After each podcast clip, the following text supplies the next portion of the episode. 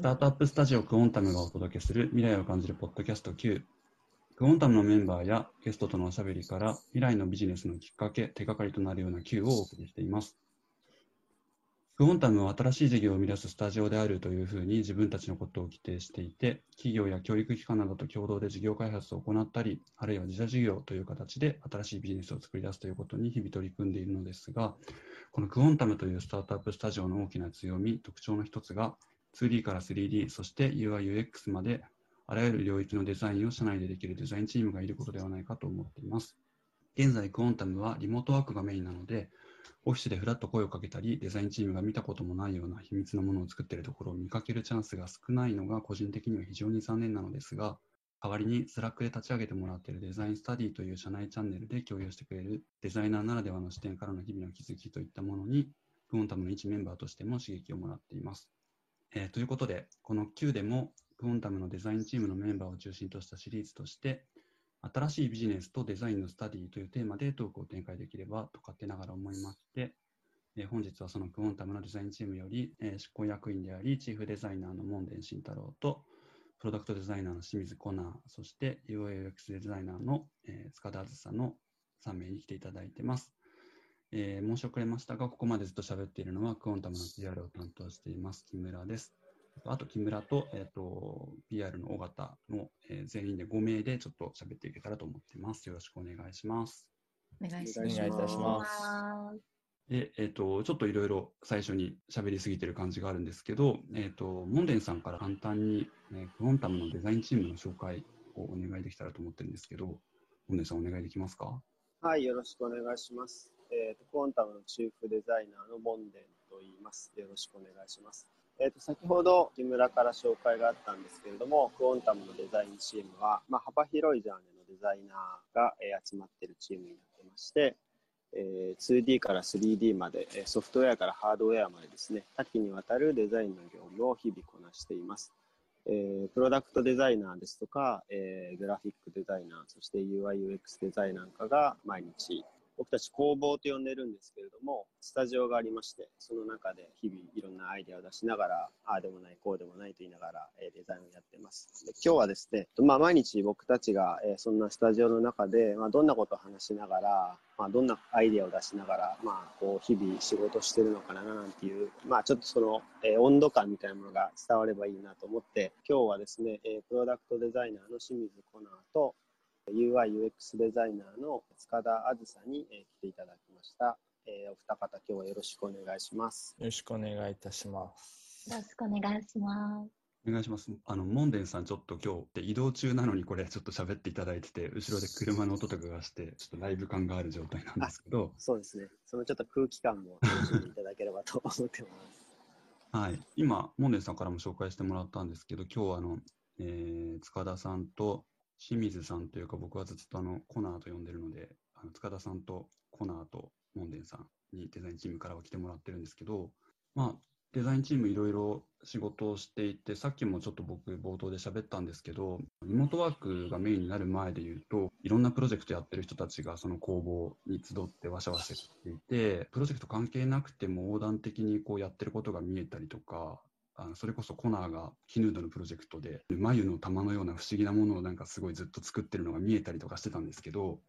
例えば塚田さんとかクオンタムにジョインした時期が完全にこうコロナでリモートになってからだったなと思っていて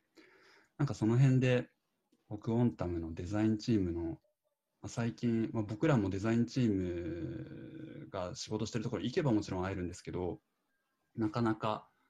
日常的にコミュニケーション取れてないなと思っていて、実際このリモート状態になってから参加した塚田さんとか今、そのデザインチームの中でどういうコミュニケーションとか意識されてるのかなみたいなちょっと聞いてみたいなと思ったんですけど。はい。えっと、私たちは今基本的に週2回出社して進捗共有したりとかデザインのフィードバック、えっと、レビュー会したりっていうところで、えー、コミュニケーションを取ってるんですけれども、気をつけてるところでいくと、もうなんか最初からデザインチームって割とそのそれぞれのキャラクターの持ち味が、うん、えー、と強くあって、なんかその周りに合わせるっていうのももちろん大事な時もあるんですけど、基本的にはそれぞれのなんかパッションをぶつけ合えるような土壌ができていたなっていう感覚で、なんか私もやっぱりその転職してすぐの時って、あのそんなに自分のキャラクターのブランディングってすぐ変わったりはないと思うんですけど、まあ、どういうふうに馴染んでいこうかなっていうのはやっぱり考えるんですけど、割とそのままの自分のキャラクターで皆さんとお話できて、思ってることとか聞いてくださったりとか、そのデザインに関しての考え、うん、思い、あとどういうことに興味を持ってデザインにこうインプットしていっているかとか、えっ、ー、と、友達ではないですけれども、なんか友達のような感覚もあり、でもそれぞれをこう、尊敬する気持ちもありっていうところで、なんか、なんか非常にいい距離感だなっていうふうに思ってます。変に気を使うということなく、率直に意見を言い合える関係性っていうのがもうすでにあったのかなっていうのがあるので、非常にそこに入っていきやすかったです。うん。はい。すごい褒められてますけどね。恥ずかしいですね。恥ずかしいですね。あの打ち合わせしてたんじゃないかみたいな感じでやらせてはないです。はいはい。あのそうですね。やっぱりあのクオンタムはデザイナーの皆さん、まあ、中途で入ってこられる方が多くて、それなりにあの皆さんご経験積んでらっしゃって、で、まあ、いろんなジャンルから来てるっていうところで、あの今までの皆さんが培ってきたものっていうのは、純粋にすごいものがあると思ってるので、フラットにわからないことは、そのジャンルのデザインでわからないことは、あの、素直にあのみんな聞き換えるような環境、変なそ、の上下関係っていうよりは、その専門性を持ったフラットな、水平な協業型といいますか、まあ、そういったところをチームの組織としては、一応目指してやっていこうかなと思っているところはあります。はい。そうですねコロナ前だとやっぱりそういうの一番体現してるイベントであったなと思うのが知っとかないとっていうのがあってあの全社員が集まって今までの自分のどういう人生を歩んできたのか、うん、でどういうふうにこの職種に就いたのか。でなぜコンタムにたどり着いたのか。でそういうのでお話をしていただきつつまあ、その専門的な分野の知識も共有してもらってみんなでこうリスペクトし合うっていうのをコロナ前ではやってたことでもあるのでそういった文化はまあ未だに引き続き、うん、あの継続されてるんじゃないかなとは思いますよね。今コナーの言ってたその知っとかないとはあの全社的にやってた知っとかないと。そうですね、うん、全社的で夜にみんなビール飲みながらお話ししてああだこうだ喋ってるっていう日もありましたね。うん、なんかそうこのあの今のちょっとデザインチームのところから少し前者的な話にはなってるけどあのデザインチームはもちろんデザインチーム以外もいろんな経験持った人が入ってくるのでそういう社員のコミュニケーションの機会みたいなのはクオンタムもともと作ってはいたんですけどもうなんかあんなことやってたなっていうぐらい昔の話にちょっとなりつつあるけど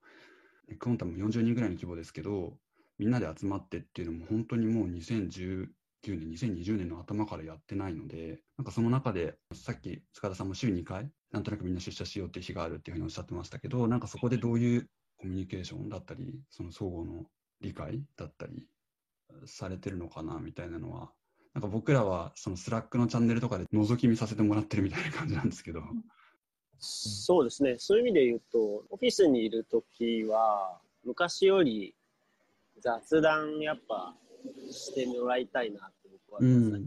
て、うん、結構なんだろう、ワイワイしてると思います。週に今はまあ2日集まってるんですけど、まあ1週間通して考えると、個人で働いて集まって、個人で働いて集まってっていう、まあ今リズムがなんとなくこの2年通してできたんですけど、なんか結構そのリズムがいいところもあるなと思っていて、やっぱりこうアイディア出すとって個人で集中して考えてそれをこうみんなにぶつけて、そこでフィードバックをもらって、またそのフィードバックをもとに個に帰っていって考えてまた戻ってきてやるみたいななんかそういうリズムってこうコロナがあったからこそこうできてきてるリズムだなと思って、みんなすげえ来たらワイワイ喋ってんなっていうのはなんか見てて思うしそれはすごくいいことだなやっぱりそれってそのその場にいることじゃないとできないことだと思うのでチャットをこうオンライン上でやるみたいなツールもあるけどやっぱりあれでは伝わらないこう熱量だったりとか、ちょっとしたニュアンスみたいなものなんかその場でやっぱりすぐスタイルフォーム持ってきて削り出しちゃうやつとかいたりとか、いきなりスケッチ書き出しちゃうやつとかいたりとか、なんかやっぱそういうなんでしょうね機会っていうのがやっぱりそこにいるからこそできるんだなっていうのは思いながらやってますけど。そうですね。なんか僕、あの、時々デザインチームが割と出てる日にデザインチームの工房に行ったりするんですけど、すごいみんな喋ってんなって感じがして、その喋ってんなっていうのなんか、あの、サボってるなとかそういうことじゃなくて、そこの雑談すごいいいなっていう雑談してるんですよね。それがむ前のそのコロナとかになる前、リモートワークメインになる前のクオンタムにもあった雰囲気でもあると思うし、なんかそれだけじゃない、なんか今、モンデンさんおっしゃってた、その週に限られた機会しか、限られた時間しか合わないから、なんかそこで一人で仕事している間に考えてきたこととか、あと前に会った時から今回会った時までの間に経験したことみたいなことが、なんかそこの雑談に集約されてる気がして、多分みんな普通にただ喋ってるんだと思うんですけど、僕とかが聞いてると、やべえな、ここの雑談レベル高いなって すごい思いますよ。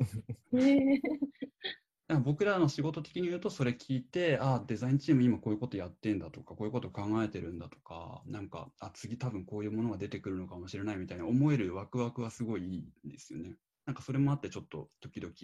隅っこの方にパソコンを貸してもらって仕事してるんですけど、なるほど、なるほど。そういうことだったんですね。そう俊介さん、時々いるの。うん別にパイだったんですねなんか時々いるって。実際その深くなんか潜る時間というか、静かに考える時間だったり、自分のやらなきゃいけないタスクに向き合う時間とかうんがあって、で、あとみんなと会った時になんか聞きたかったこと全部聞いちゃうとか、ちょっとやってみたかったことやってみてもらうとかってすごいなんかリズムとしてはいいですよね、すごく。うんデザインチームの皆さんって同じデザイナーとはいえども UI、UX のデザインされてる塚田さんと、まあ普段プロダクト主にデザインされてるモンデンさん、コナーさんとかって同じデザイナーといえども結構張ってるアンテナだったりとか、うん。考えてること全然違うんじゃないかなって非デザイナーの私からしたらなんか思うんですけど、お互い話してて、あ UI、UX 視点だとそういうとこ見てんのねとか、プロダクトのデザインの方ってこういうとこ見てるんだって感じたとことか、うん。逆にこう、あ違うデザインだけども、ここは一緒だなって感じるとことか、会話の中でそういうの感じたエピソードとかってあったりしますか、ありましたね。あります？うんえっと、この前、デザインチームみんなでアイディア出しをする機会があったんですけれども、まあ、そこでプロダクトデザイナーもいれば、それこそ UIX の塚田さんがいて、なんとなく僕は話を聞いてる役な感じで 参加してたんですけれども、結構プロダクトの方々の、まあ、アイディア出しの方法、塚田さんのアイディア出しの方法っていうのはちょっと異なってるなっていう、違う視点でアイディアが出てくる感じを感どったんですけれども、うん。具体的にプロダクトの方々でお話しすると、まあ、このマテリアル使ってこういうのできるかなとか、こういう形でこのプロダクト作ったら面白いかなっていうアイディア出しの仕方を主にしてたところ塚田さんのこう 視点としては、まあ、UIUX だからこそだと思うんですけどこういう考え方なり、うん。こういう哲学をベースにこういったデザインアイディアすると面白いかなっていうあのアイディアの方で、視点が違うだけなんですけど、面白いなと思って聞いてました。確かに。確かに確かに。なんか、オンラインで僕たちミロっていうツール使って、そこで、あの、付箋貼りながら、今そのプロジェクトやってるんですけど、全員がそのボードを並べてみると、やっぱりプロダクトデザイナーとかってビジュアルが結構貼ってあるんだけど、うん。塚田さんはやっぱり言葉とかうん。概念だったり、テーマみたいなものとかがやっぱ多いですよね。うん。まあ、そこからいろいろまたそこビジュアルに落ちていくんでしょうけど、うん。そういう意味では確かにこう入りがちょっと違うところとかあったりしそうですうんよね。うんうんうんそれって、なんかアートディレクターの小関さんとかもいますけど、アートディレクターはアートディレクターのまた別の視点みたいなのがあったりするんですか？関。さんもまだ結構文字っぽいところが多かったかな。えー、なんかビジュアルを結階ですけど。うん。構ビジュアルを作るというか、うんうんいうイメージがあるのに、そこは言葉なんですね。そうですね、文章ですね、小関さん、今、ミロ見てみたら。えーうん、で、結構、そう、あの、小関さんと、これ一緒にやりたいねっていうものが一つあって、うんそれに関しては結構二人で、もう本当にカフェで話してるみたいな感じで、どんどん話が膨らんで、それをこうメモに入れていくんですけど、うん小月さんは割と一つ一つ文章に落とし込んで、シチュエーション別なのかな、ううんん、に書いていて、私は割とそこをあえてミロでこう、細かくちょっと分子として分けるみたいなのはちょっとよくやります。へうーん。なんか、あえて綺麗にまとめたくないみたいなのがそう自分の中にあって、結構こう作って壊してみたいなのを思考の中でやりつつ、うん。なんか新たなつなぎ合わせとかを考えていったりとかっていう感じで、なので本当にさっきあのモンデさんもおっしゃってましたけど、すごくフラットにみんなで話すっていうことで、皆さんの感じ方、それこそさっきコナーさんもおっしゃってたように、プロダクトデザイナーの方は結構マテリアルとか感触、その手触りっていう話でも人間が感じる原始的な部分っていうところに注目されてたりっていうのは、やっぱりそのウェブとかアプリとかって反応っていうのが遠隔操作みたいなところが若干あるんですけど、プロダクトデザインってすごく手触りとか手元にあってどういう感覚を持つとか、やっぱその視点のマクロな部分がすごく面白くて、うん。はい、それはすごく入社してから感動というか、ありましたね。手触りとか、そういう生きていて、何気なくその、なんか感じている感覚っていうのをすごく、それも哲学されてるなと思いました。うんうんうん、面白いです。プロダクトの場合って、ユーザーとの距離がどっちがいいとかじゃないんですけど、なんか近いイメージがあって、うん自分が作ったものをうん実際触ってもらうじゃないですか。うんうんで、UI、UX の場合は、まあ、ちょっと広い意味で言うといろいろ出てくると思うんですけど、距離の遠い相手との、距離の遠いユーザーとのコミュニケーションみたいなのもうんうん生まれてくる中で、やっぱり共通してイメージできる言語みたいなのがこう根本にあるのかなっていう感じが。確かに。うんなんだろう、デザインってその裏側にすごくこうロジカルな部分だったりとか、うんそのマテリアルな部分とか、そうエッセンスの部分とかって言語化して、ゆくゆくはこう整備されていくものがあるんですけれども、大元としてはかっこいい、怖い、かわいい、なんか好きとか、なんかちょっと嫌かもとか、なんかそういう細かい人間の機微がフィードバックとして吸収されているのも見ますし、例えばその、何かグリップのデザインだったとしても、すごい細かい違い、え、こっちとこっちわかんないですっていうのも正直に伝えるんですけど、でもわかんないレベルですごく細かいなんか違いがあったり、うん。そこで私たちがこう、あ私たちっていうのはプロダクトデザイナーじゃない私とかの感想とかをなるほどねっていうふうにすごくこうあの吸収してくださるので、すごいユーザーの気持ちにも寄り添ってくださりつつ美学を保っているっていうところで、勝手なイメージとしてはプロダクトデザイナーってすごい高尚なイメージというか、の全体的に、世の中的にはやっぱりその美学があって、ユーザーに寄り添うのももちろんあると思うんですけど、美学の方が強いのかなと思ったんですけど、あのうん。かなりその、えっ、と、ユーザー視点っていうところも大事にされてるなっていうのは、あの、すごくいいなと思います。うんうんモンデンさん。とかって、はい。ね、ナラティブデザインとかっていうテーマでイベントでお話しされてたこともあったかなと思うん。ですけど、はい。元はやっぱりこう、さっきもお話しした手触り感とか、なん。かそういうところが根本にありつつも、どうそのプロダクトがそのユーザーの中で存在していくかみたいなところを、あえてなんかちゃんと言語にするみたいなことを結構やってらっしゃるのかなってうん。勝手に感じてたんですけうん。ど、なんかそういう側面ってあったりしますか？あえてこそうですね。基本的にそんなに、まあ僕、言語化が得意な方な人間じゃないんで、努力して やろうとしてるっていう個人的な目標はあるんですけど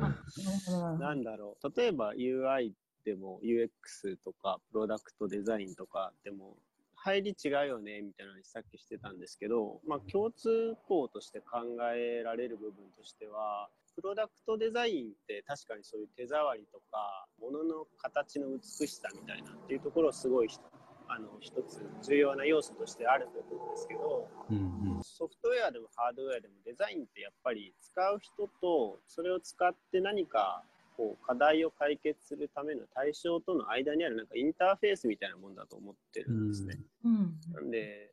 だから例えばあのウィリーってあの僕たちがデザインした車椅子のデザインあると思うんですけど、はい。あれとかも、まあ、ハードウェアなんでですけど、あの場合で言うと、車椅子を使ってる人と車椅子をその介助する人の間にあるインターフェースみたいなものだと車椅子を捉えて、それがどういうふうにそこにコミュニケーションが円滑に起こるのかっていうのを、まあ、デザインしようとしたものだったりするんですけど、まあそういった意味で、なんていうんですかね、まあそのソフトウェア、ハードウェア問わず、そういう人と物との関係性みたいなのは本当にいつも意識してデザインをしてるし、デザインをいろいろ見てるんじゃないかなと自分では思ってます。うんうんうん。こういう認識でのデザインっていう意味では多分チームの皆さん共通であるからなんか入り口が違ってもこうんう同じイメージが描けたりとかってしてるんですかね。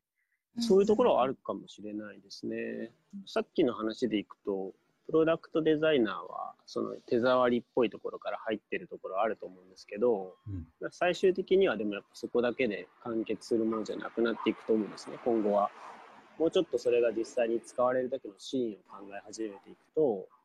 多分もう少しこう形変わっていくし、塚田さんみたいな UI デザイナーが、例えばじゃあもう少し言葉とか概念みたいなところから入っていったとしても、結局それは使われるものであるので、もう少しじゃあ具体的にどういう形になならないと使いやすいものにならないのかっていう、なんか具体性を帯びてくるみたいな。両方、両端から始まってるんだけど、人と物との間にあるこう、サービスとの間にあるインターフェースみたいなものに対して歩み寄っていくようなことが、まあ、起こっていくんじゃないかなって期待しながら僕はあのボードを見てるんですけど。そうですね。なんかうん。クォンタムでのその切り口はどうあれ、クォンタムでのデザインっていうのが最終的にユーザーファーストっていうところを意識してるっていうのはあるので、まあ最終的にはユーザーのために肉付けをしていくっていうプロセスがその後あると思うので、結構そこは共通して皆さん無意識に意識してるところだと思うので、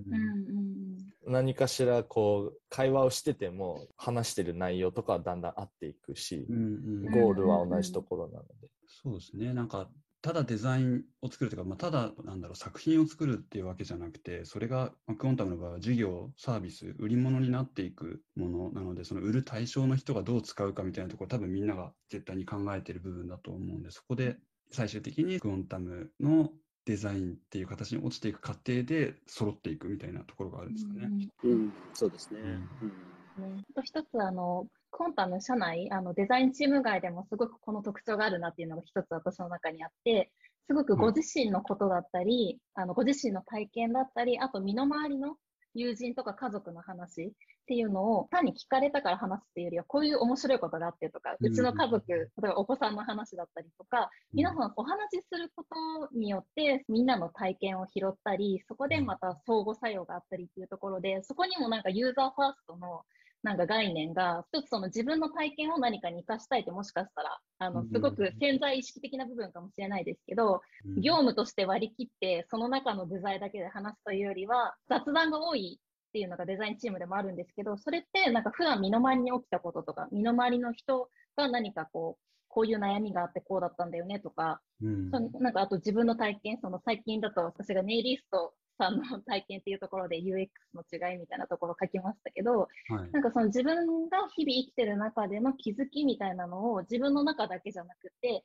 みんなに別の形でこう、ろ過して、アウトプットして、共通認識じゃないですけど、もちろん違う意見があってもすごく面白いと思いますし、なんか普段から自分が今気になってることとかって、自分だけじゃなくて世の中共通の課題かもしれない。ワクチンの話でもそうですし、ベースに普段私たちが毎日生活をして、いろんな人に囲まれて、いろんなことを感じながら生きてるっていうことが、まあ UX の根底にあるなっていうのがあるので、そこの気づきとかは、まあもちろん、あの、ゆるく話すときもあるんですけど、割とその、さっき俊介さんがおっしゃってくださったように、気軽な雑談からすごく、まあ、交渉って自分たちで言えるかわかんないですけど、すごく哲学的な、こう、議論になることもあるし、あ、これじゃあプロダクトにできるかもとか、これちょっとやってみてもいいねとか、あ、じゃあこれって今やってる案件に活かせる体験だし、もしかしたらユーザーさんもこういう、テストユーザーさんこういう気持ちになってるかもねとか、結構自分たちのことを話す、自分たちの胸の内を話すっていうことが、こう皆さんもともとそういう体質の方が、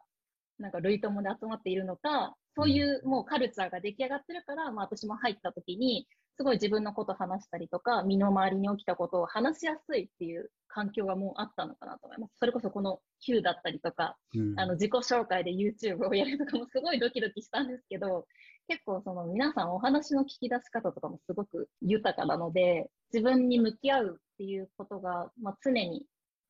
それぞれでできるっていう感じがありますね。そうですね、なんか結構、クオンタム、まあ、今、デザインチームの以外の人たちもっていう話もありましたけど、うん。あのうん。自分たちで考えてる事業とか、あと自分たちで作ってるプロダクトとかの一番身近なユーザーになりうる人が、社内とか、社内のご家族とか、うん。あのまあ、パートナーとかにいるんだったら、まずそこに話聞いてみようだったり、うんまずそこの体験をあのみんなに共有しようみたいなのは結構昔から確かにあるかもしれない。ですね。うん。本当に僕ら、まあ、僕とかも何回かうちの妻があのヒアリングさせてくださいみたいなので、うちのメンバーからヒアリング受けたこともあるし、他の人もお子さん、この間もなんか会社に子供と一緒に来ててどうしたんですかって聞いたら、いや、これから子供のヒアリングなんだよみたいな。の 言ってたりとか。ねだから、なんか社内だから、まずそれ外に聞こうよみたいなことじゃなくて、本当に身近な人同士でそこの体験シェアし合って、それが、ね、ユーザーのひ一人である、その最初のユーザーであるみたいなのはすごい絶対的な事実だから、まあそういう文化は確かに昔からあるかもしれないですね。いいカルチャーですね。みんながみんななんか喋り好きかと言われたらそうでもないような気もしますけどね。なんかいつも自然な流れなのがいいですよね。なんかそのユーザーインタビューさせてくださいって言われてしっかりこうインタビュー受けるときとかもちろんあるんですけど、うん普段から割と雑談の文化があって、それぞれのことを話したりっていうのが、そんなにみんな苦じゃない同士っていうのがあるから、ユーザーヒアリングとか意見をこうブレストしましょうみたいな時も、なんかこう言ったらこういう人だと思われるんじゃないかみたいなのがうん、いい意味でみんななくて、なんか結構さらけ出していて、それぞれこの人はこういう人だっていうのをあんま決めつけず柔軟にいろいろ意見出せるので、あの、いい意味で肩肘張らない感じあるのかなと思います。うんうん。うん。まあ、たまに気になりますけどね、自分ってどう映ってるのか。なんかあのデザインスタディでこう、あ、ちょっと赤裸々に書きすぎたかなとかっていう時に、ちょっとフォローを入れようかと思うけど、でもちょっとそしたらつまんなくなるかと思って編集しないとか、結構あのデザインスタディも私一気に書くっていうのを割と自分の中で慎重にしてて、はい。ああの、綺麗に書かれた文章とかもすごい素敵だと思うんですけど、私は自分自身の体験を別に書くことが多いので、ちょっと生っぽさの 荒削り感をあえて出そうみたいな戦戦略っていうか、狙いみたいなのがあって、普段からも綺麗に言葉をこう使っていくっていうのももちろん人としてあの大事なこともあるし、ちゃんとその自分の考えとかが歪んでない方向で伝わるように考えて言葉を喋ることももちろんあるんですけど、うん。あえてここは荒削りで、こうどう思います？とか、なんかこうだよね？とか、そんなに言葉としてその交渉じゃない段階でもみんなでこうざっくり話していくと、うん。徐々になんか謎に交渉になってたりとか、まあ結構そういう稚拙な言葉の並びだったとしても、そこからいろいろなエッセンスがつながっていくこともあるし、あえてかしこまってすごいことを言ってやろうみたいなよりは、みんなでざっくばらんに話す方が、結果、いろいろ深い話になったりみたいなことも多い気がします。うんうん。そうですね。なんか、うんさっき、あの、塚田さんがデザインスタディ、そのクオンタムのスラック上のデザインスタディっていうチャンネルでデザインチームの人にいろんな日々の気づきみたいに書いてもらってるっていうところに、塚田さん自身が体験しているそのネイリストさんの話とかをうんすごい文字量で書いてくれていたものとかがあって、で、あれって今の話聞いてて分かったんですけど、あえてまとめずにその体験としての勢いをそのまま文字にするのってすごい、ある種すごいことだなって僕は今聞いてて思ったんですけど、スラックとかで文字で共有するものってやっぱりどこかで編集しちゃうんですよね。なんかこう見せたいとかこう思ってほしいみたいに、うん。うん。あの僕自分のキャリアが編集者だったっていうのもあるかもしれないんですけど、なんかうん。みんなにこう受け取ってほしいっていう思いが先に来ちゃって、すごい綺麗な文章を書こうとするみたいなところがうんうん。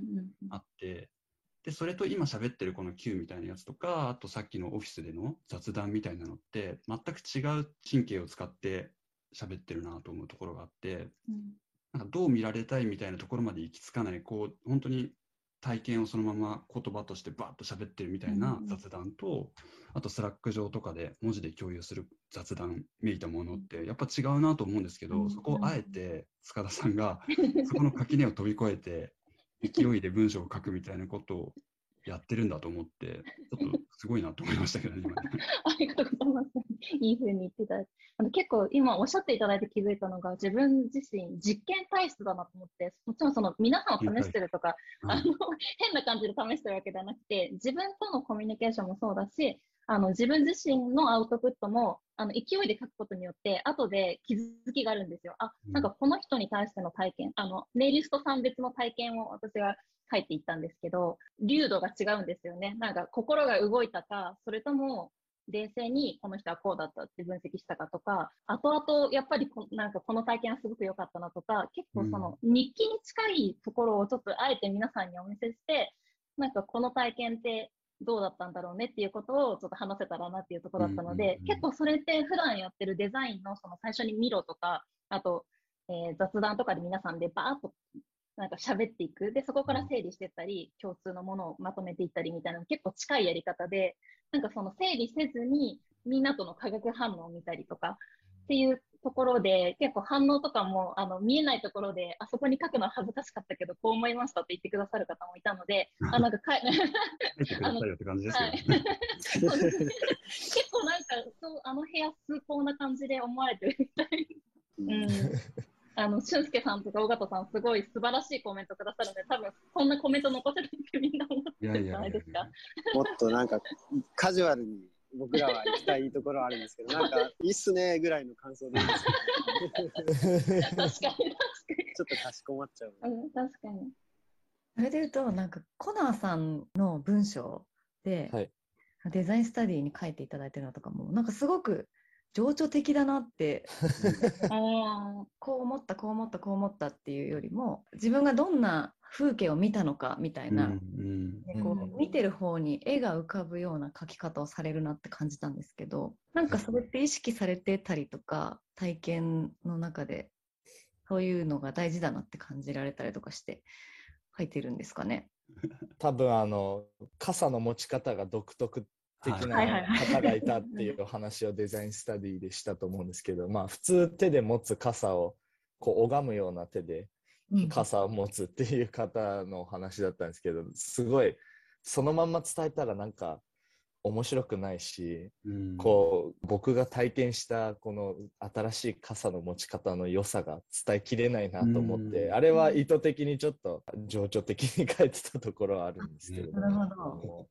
でもなんかさっきのね手触りの話とかありましたけど傘っていうプロダクトをこうユーザーがどう使うかみたいなのを、自分がその持ち方を体験する感触みたいなのをこう、うん。頭に描きながら読めたなと思って、うんうんうんうんうん。結構視点も書き方も言葉ではあるけどもプロダクトデザイナーならではかなってちょっと思ったんですよね。うん。面白いなって思った視点がこう物の使い方が面白かったっていうのもあるんですけど文章的になんでああいうふうに書いたかっていうとこの人に合った素晴らしさっていうのを伝えたくてこう情緒的にしてるっていう意味ではあったんですね。だから先ほどのその塚田さんのこう荒く生っぽい体験を伝えるっていう真反対かもしれないですね。自分がこう思った感じたっていうのを伝えるためにある種言葉をちょっと編集しちゃってるところありますね。うんうんうんうん。なるほど。なんか詩的でしたよね。なんかなんだろう。詩というか、なんか短編のちょっと小説のぼ、小冒頭で、確かになんかそう、なんか恋愛小説の始まりみたいな。始そうそう、なんか布石みたいな感じでしたよ。編集しちゃうとその生っぽさって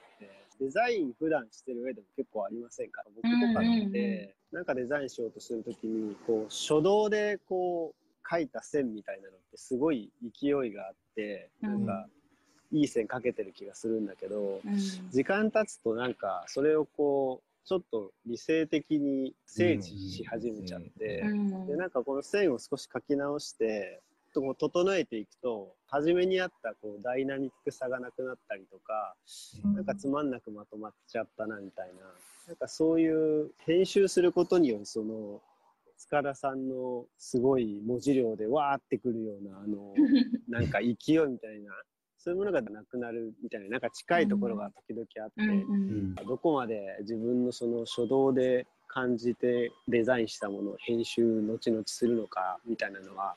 結構日々悩んだりするところもありますね。うんうん。なんか UI、UX もそういうのってあるんですか？ありますね。前、あの、モンデさんとランチの前に話してた、その正解が見えてしまうっていうのはやはりあって、うん。やっぱその UIUX って特にアプリもプロダクトごとにレビューがわーっと集まってると思うんですけど、まああと、えっ、と、ツイッターとかでも反応あったりとか、それこそ不具合があっても反応があるし、うん。こうしこうしたいんだけどっていうことがもうすぐに投げられるし、結構ユーザーとの距離は近く感じてるんですね、その開発側って。なので、正解は分かってしまってからちょっとお利口みたいで、ちょっと嫌で恥ずかしいですけど、うん。でも結構みんそう思ってる人は多いんじゃないかなと思って、でも別にそのそこを外したら、なんか単純に面白くなるかって言ったらそうでもないし、ツールとしての役割としては、やっぱりあのユーザーさんの無意識化で正解と思えるものっていうのをあのいいタイミングで導き出すっていうのが、まあ、やっぱり優れた UIUX っていうのがあるので、まあ、ただ、新しい感触として、こう感動とか喜びとかっていうものは常にあのアップデートした形、先を行きたいと言いますか、やっぱ新しいものイコール今まで慣れ親しんだものではないけど、新しい喜びがあるんじゃないかって思ってもらえるようなものっていうのは、そうですね、私たちがあの単純にいいと思うもの、単純に美しいものものってはい、うん。もちろんもう完成された美ってあると思うんですけど、なんかそこじゃなく、なんか新しいことはやっぱり常に探りたいっていう気持ちはありますね。ううんん。なんかやっぱすぐに浮かぶ正解っていうところに収まりたくないみたいなのがありますよね。うんうんなるほどなるほどうん。結構 UI とか UX のデザインの世界って正解って言われるものがもう形式としてうん定まってる部分があったりするじゃないですか。はい。ある種の形式にのっとることがやっぱり一番汎用性がある使い方だったりとか、うんうん市民権を得てる使い方だったりするから、そうですね。なんかユニバーサルデザインだったりとかもありますし。iOS うん。に従うとか、うん。うん。Android だったらマテリアルデザインでしたっけ、はい。なんかあのルール。そうですよね。ああいうのになんかこう従うっていうなんか正解がある中で、うんなんかでもそのデザインとしてのうん。うん情緒的な部分みたいなのをやっぱり UIX の中になんか込めたい、そのもうちょっとこううん情動としての部分っていうか、を込めたいみたいなとこなんかちょっとあると思うんですけど、はいなん。かそこのバランスってすごい難しいんだろうなってなんか、そうです。なんか思い。ます。そうです、そうです。あの、それこそ今おっしゃっていただいたように、あの、もう大元の、その、あの、こうしたら正解っていうのはいろいろ正解だらけではあるんですけど、あの、そこ、その先にちょっと実は複雑な項目がありまして、そこにき、企業ごと、プロダクトごとに、とてつもない情報量が乗ってくるわけですね。なので、うんもういくら綺麗に整備された、あの、基礎設計的なものがこちらで用意されてたとしても、やっぱりどのタイミングでこの情報を投げたいとか、まあ、この広いユーザーさんにはこの情報を投げたい。一部の情報はこのユーザーさんにとか、表面上はこう、シンプルに見えてるけど、実はユーザーさんごとに緻密に出し分けとか、コミュニケーションを変えてるとかっていうのがあるので、プロダクトデザインとちょっと違うかなと思うのは、見えてない部分にかなり設計を割いてる部分はあるかなと思います。うん、なので、パッと見。そう、パッと見シンプルでいいねみたいなところだけじゃなくって、ユーザーさんごとに適用できるインターフェースなり、まあ、体験なりっていうところを出し分けてたりとかするので、そこが違うかもしれないですね。裏側、結構その開発側の話になってくると思ううんですけど、ん。うん。やっぱり大きいルールは一つあるとしても、うん本当にそれが全てね、そこに当てはまるわけじゃないですから、そうなん。やっぱりそうそうそう。個別最適化するところで、うんやっぱりすごいそこがあのデザイナーの腕の見せどころでもあるわけですよね、やっぱり。そうですね。まさにそうですね。ううんん。今の話もすごいなるほどっていうところとあと少し話戻るとさっきモンデンさんおっしゃったそのなんか初動で描いた線の、まあ、良さみたいなものを詰めていく過程で失っちゃうみたいな話って多うん。分その、まあデザインもそうですしおそらくもしかしたら新規事業ビジネスで考えた時にもすごいあるのかなと思っていて、うん一人で温めてたアイデアの段階ではすごいいい荒削りな部分ってもちろん絶対あると思うんですけどすごいいいアイデアの種だったもの事業の種だったものがいろんな人に話をしたりユーザーの話聞いたりとかいろいろ受け入れすぎることによって本当に初動で一番強かった部分が失われちゃうみたいなことってあるのかなとか思っていてもちろんなんかあのたった一人が買ってくれてたった一人にとってものすごいいいものであればいいってものでもないと思うんで、なんかある程度こう最適化されることみたいなのって大事だと思うんですけど、最初のアイデアのその価値の高さみたいなものをなんか失わずに、なんかアウトプットまでいけたらいいのになっていうのはすごい思ったりはしますよね。なんか僕らはその PR っていう職種で言うと、まあ、その良さを誰か一人に伝わったらいいやじゃなくて結構まあ幅広く分かってほしいみたいなところがどうしても出ちゃうんでどうしてもなんか生っぽさより編集しちゃう方が強くなっちゃうんですけどそれで言うとこういうところでなんか皆さんに、まあ、まさにこう生の声を瞬間的に今思ったこと喋ってもらうみたいな発信の仕方もすごいやっぱ大事だなっていうのをちょっと今日話を皆さんにしていただきながらすごい感じてるんですけど、そこがあのもちろんなんかこうデザイナーとして見えちゃいけない部分というかそのそこの生っぽい部分実は見せたくないみたいなところもあったりはすると思うんですけどね。なんか前にこれもモンデンさんがデザインスタディに書いていただいてた不便さの中にある体験の価値みたいなお話があって、今の塚田さんのこの熱い思いみたいなのを聞いててこうユーザーの不便をただ解決していくだけで体験していただける価値じゃなくていやここ実はめっちゃいいんだよここどうやったら伝わるかなみたいな。ここがダメだから直してっていう作業だけじゃなくて、うん、いやここの良さどうやったら伝わるかな、うん、この私今一人が感じてるこの良さ、うん、どうしたら届くだろうみたいなのをすごく考えて、いやデザインされてるんだな設計されてるんだなってすごく感じましたね今。はい。こう今までの話受けて、モネさんなんかありますか？締め、締め的なやつですこれは。なんか締めとかやんない感じが結構面白いかなとは思うんですけど、あでもやっぱあれですね、あの普段は編集を入れるっていう作業が1枚噛んでからの発信っていうのがやっぱ僕ら多いですけど、やっぱこういうライブで話し合うことの面白さっていうのが、やっぱすごい今回なんか出てていいなっていうふうには思いました。すごいいいクラシック聴くのもいいんですけど、やっぱこう、荒い感じのこう対話型のジャズ聴くのもたまにはいいなみたいな感じで、引き続きこういうちょっとセッションベースで、なんかこういろんなアイデアの投げ合いがなんかやれるこう会みたいなのって続けていけたら面白くなりそうって思いました。ありがとうございます。はい。そうですね。あの、さっき言ってた、その、本当にデザインチームがその工房で雑談してるのをそのまま聞いてもらうわけにはなかなかいかないと思うんですけど、あの、まあ、ちょっとよそ行きの感じにはどうしてもなるとは思うんですけど、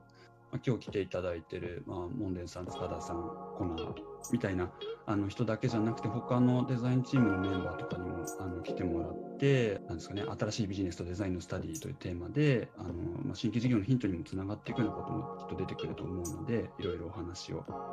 伺っていけたらというふうに思っています。はい、じゃあ今日ちょっと皆さん、どうもありがとうございました。あ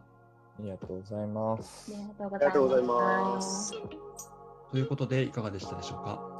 引き続きこのシリーズでは新しいビジネスとデザインのスタディというテーマで新規事業へのヒントを探っていけたらと思っています。次回もぜひお楽しみに。